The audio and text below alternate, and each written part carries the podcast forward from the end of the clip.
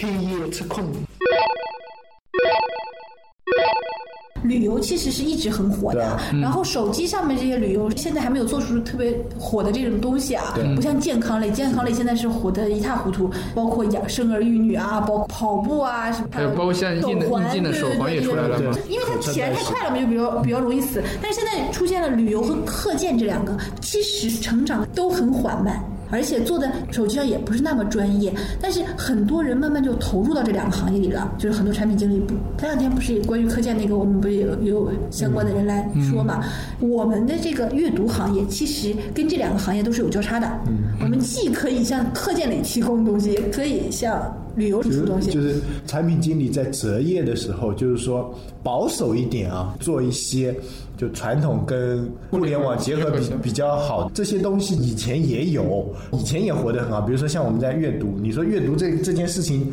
从人开始生存到现在就有阅读这件事情了，它不可能倒下去的。只是从 PC 换手机，手手机换，以后以后可能换电子书，或者说换别的东西，或者说投影啊、全息啊这种。但它阅读本身的这件事情是不变的，只是外在的形式在变。它本身阅读的需求就是还是看好看的书。但是旅游其实也一样的。其实我们是，你真的要跟出版社那些人也是有鸿沟的。他们觉得是有鸿沟的对，他们觉得他们才是阅读。出版的这些人，甚至他们都不认。认为网络的这些编辑跟他们有多大的那个相同？我的意思就是说，这个是阅读这件事情是一直存在的。你如果去择业的时候挑选这种类型的，那不大会死。这家公司倒了，可以去下一家。A 在，不可能全军覆没的。去工作的时候跳槽这种东西啊，就是像产品经理，你只会考虑自己的这个城市范围内，甚至你家旁边的这些。对对对。产品经理都有一种比较懒的，真的是要你跨城市去，除非赚了很多很多钱。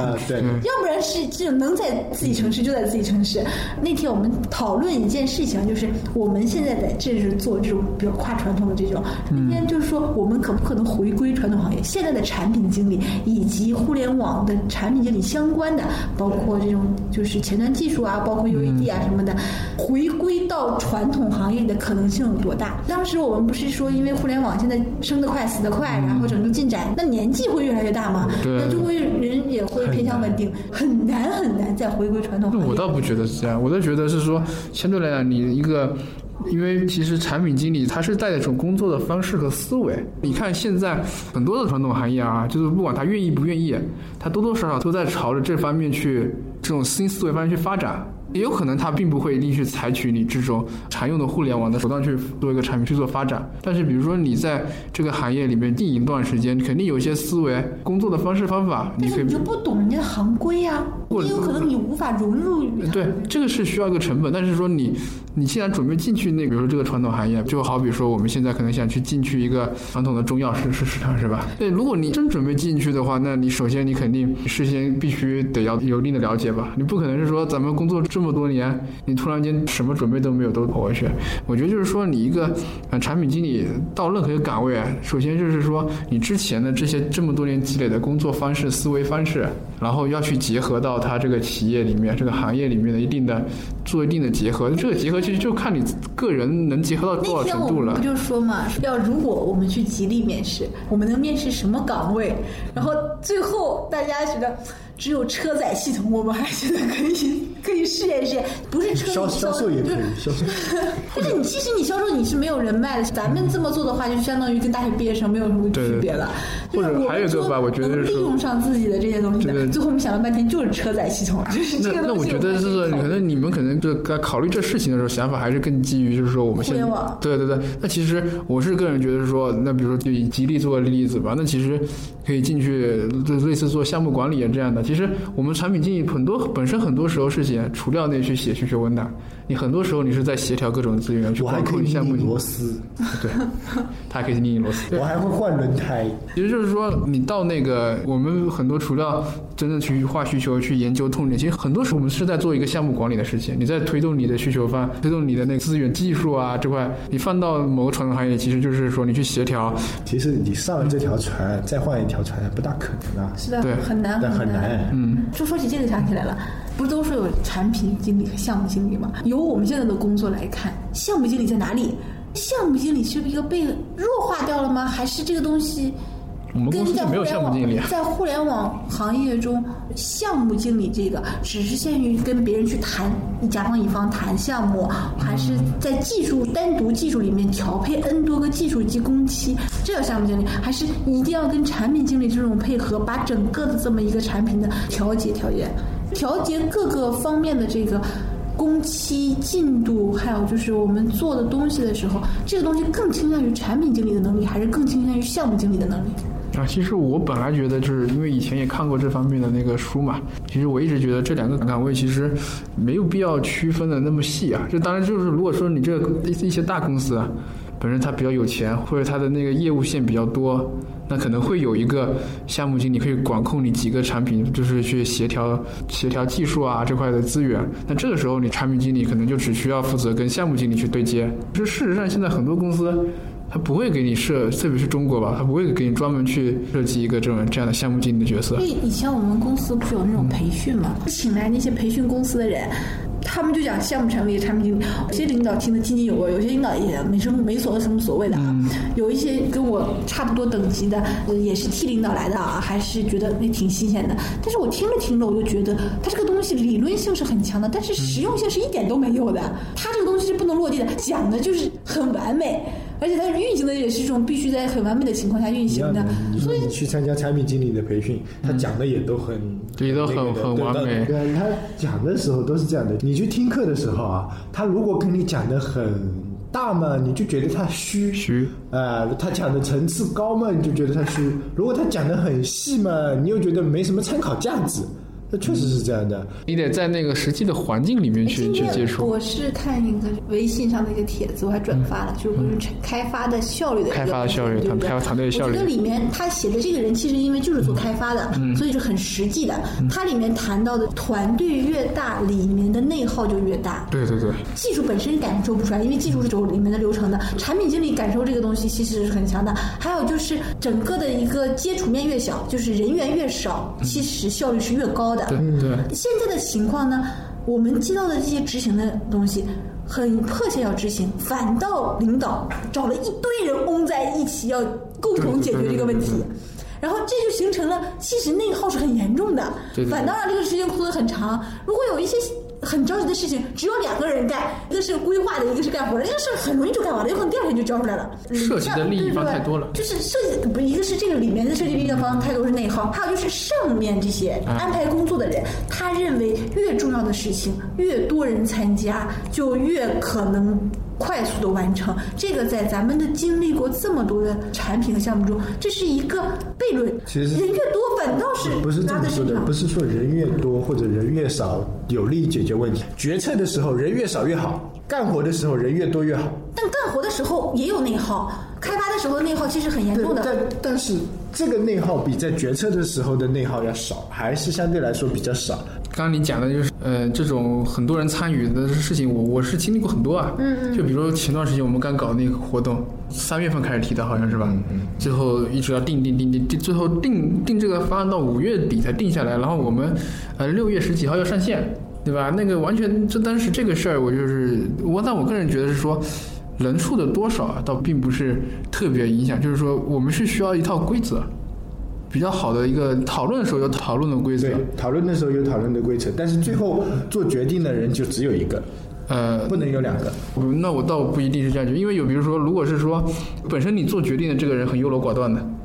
呃，确实是是有存在这样情况，就是说你要有个规则去约束去参加这个事情的每个人。其实我我跟你说，优柔寡断的人啊，不会让他当决决策人的。那比富二代呢？不一定。富富二代就正好，比如说，就假设咱们公司的大老板正好是个富二代呢，他确实就是这样的人，他就很优柔寡断。对对对。那你就跟他说啊啊，对啊，那你嘛，这无解了。就这个时候，就是你得一套一套议事的规则吧。那没办法。没有，人家富二代不跟你难，对呀，谁跟你讲规则呀？谁跟你玩？不用说富二代，领导比你。高一层都不该跟你讲规则的，他都不想遵守规则的，除非是他愿意遵守。一旦其中任何一个人不愿意遵守，这个规则就被打破了呀。不，咱们讨论这个事情，刚刚话题这个范围的时候，就自动的应该把领导屏蔽出去的。其实就是开发的内耗。我们讲产品经理应对开发团队的内耗，就是你这个角色就已经决定了，对，我然后然后把这个东西。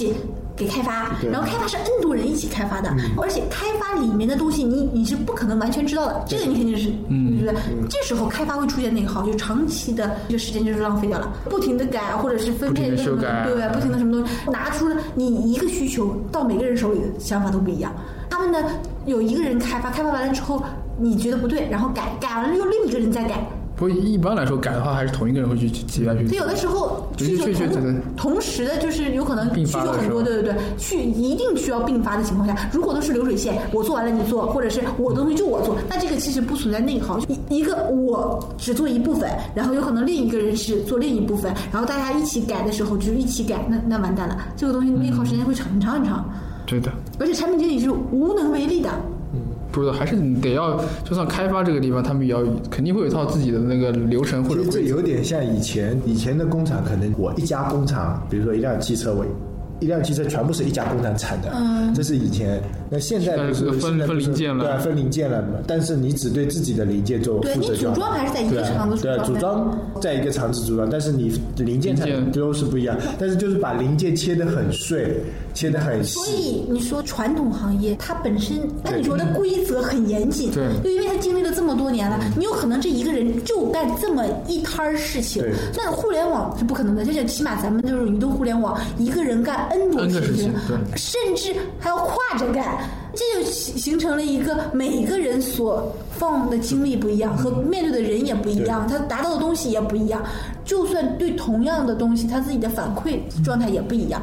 他跟传统行业，如果真就是像传统行业一人一个坑的这种状态，那也还好，好，像传统行业的话，就是这种东西比较局限。比如说我就是要造个就是规则嘛。互联网的也能这么分，但是就是可能界限没有那么清晰，因为你说你说登录注册，我把登录分给一个人，注册分给一个人，但是如果登录里面又有第三方什么的这种各种，你可能又再分出去一个人，对啊然后他说哎我做完了，那我也做完了，结果两个合到一起可能就做不了。那传统行业其实也有，比如说笔套跟迷茫，啪叽套不上，套不上的。对，但那是是就是核定标准嘛。对那核定标准。记得我之前那个公司的时候，那开发团队的时候，最开始的时候啊，也碰到这样的问题，做了这样的内耗，就是他们最后搞了一个有用，对对，后来就就就整整这个团队就出现，因为他们是个小团队嘛，就十来个人，那可能十来个不小，嗯，十来个人已经不小了。你看我们这边半个产品经理，半个 UED，半个美工，我加一个开发。你那是用半个算的，对零点五个。然后最后他们这个开发团队老大每个月接到所有的需求的时候，他就给你通通通给你列好，然后把所有人拉到会议室，而且他们开会都要求全站着，第二不能只能有一个人待在电脑。这样就跟人说，然后就是他们把这个每个需求分到这个地方了，然后就跟这个人说，你如果是出现需求的更改，正常情况下都是你继续跟下去。如果是说你比如说请假，你得把所有的代码什么东西，你得跟那个人跟交接的人讲清楚，而且交接的时候不能只有你们两个在，对，或者是他们他们第三方这这个流程内耗就好大呀。那倒不会，因为他们每个月只干这一回会议。其实我跟你说，我以前在学校里面，我们有专门一门课的，叫软件工程，就是讲这些东西的。每个行业都会遇到这种东西，都会有自己行业的一套规则、一套规范来运营它的。只是大家有没有遵守规则去玩就可以了。比如说像我们以前写代码的时候、写软件的时候，都会要求你这个要怎么写，就像我们写作文一样的，题目是空四格开始写，首行空两格，段尾标点都是这样，都要你规范写好的。但只是我们自己在执行的时候，有时候就没有执行。比如说有些开发可能写的很随意，啪啪啪啪叽带个敲个代码；有些开发的命名规则，比如说当然也跟自己的水平实力有限，他有些命名就啊，有些开发命名的时候的窗口，有些时候命命名为 Windows，有的人就窗口，这蛮正常的。对，这个还好，好一点的人给你注释一下，这个是什么意思？不好的人他就完全不注释了，你以后自己去看吧，这些方法。所以我们以前在学校里面上课的时候，老师就跟我们经常这么说，就是说为什么印度的软件外包做的比中国好，就是人家是很老实的在执行这一套规范。规范里面说这个字母要大写，第一个字母要大写，第二个字母要小写，就怎么给我写，然后括号是半角的就半角，圆角的就圆角，标注都全部弄好，每个东西都 O 都按规范写，OK 都没问题的。中国人写代码就啊自己想怎么写怎么写，换一个人来看，立马看不懂，看两眼看不懂，算了，我重新写一个吧，反正也简单，哇哇哇，然后再来了第三个，立马啊前面这么写，哎后面这么写，啊算算了算了，我再写一遍。就这样耗就耗在耗在耗在这个对啊。然后我刚才说那个团队，就是说他们为什么能把这个事情执行比较好呢？可能跟人员组成有关系。他们除掉上面几个人，呃，是有几年工作经验的，剩下几个可能都刚从学校出来的，一张白纸，比较容易给你统一。就规范都按照我这样来，对你你们工作交接要怎么交接？规范很重要。就每一个公司都有每一个公司的规范，比如说像我们产品经理写需求规格说明书好了，其实每个公司都应该有他自己的一个范本，大家都按这个写。但是咱们公司呃，咱们没有，对，都按自己的都都自风格来写。己都按自己的风格来写的。其实这个东西公司制定一套就可以了，按怎么写就大家就这么写，你不用说。那有些比如说像我这样习惯画 UML 图画流程图呢，就呃写完了，我喜欢写表格的啊，对，有些对像你这样喜欢写表格的，像我这种有时候还喜欢讲一点废话的。就是说啊，废话啊，对，就哪来像废话也怕他废话。才会说这个需求，大家过段时间做就可以了。呃，不不不是说这种，就比如说跟你讲一下场景是什么，有些喜欢这不是废话。呃，对，有些是喜欢场景推动的，啊用力推动的，用那有些不是的，有些就直接功能推动的，对不对？有些就上来就直接功能推动的，完了做做做做做这几个功能，这个功能是干嘛干嘛干嘛干嘛干嘛干嘛。那有些是场景推动的，比如说今天来了一个人，然后怎样怎样怎样，然后这个流程拆成各个个用力，然后再用力，然后先讲用力，再讲流程，然后最后讲累，这种也有的，对吧？那有些就一上来说我要这个功能，那这个功能怎么实现？这些就 OK 了。每个人都写法都不一样的，有些产品经理会写做这次的目的是什么，来是怎么样的，后续可能会什么。有些产品就哎，这他妈都空话，随便写写。对，有些产品经理会告诉你写一些，就比如说产产品的 road map，他会告诉你。那有些有些就觉得这个写不写无所谓，反正你照着我就做了。每个公司都有自己的一套规范，你去网上找找，你说阿里的需求规格说明书跟腾讯的需求规格说明是完全不一样的。可能是他们同一个公司里不同部门的、啊，对，而且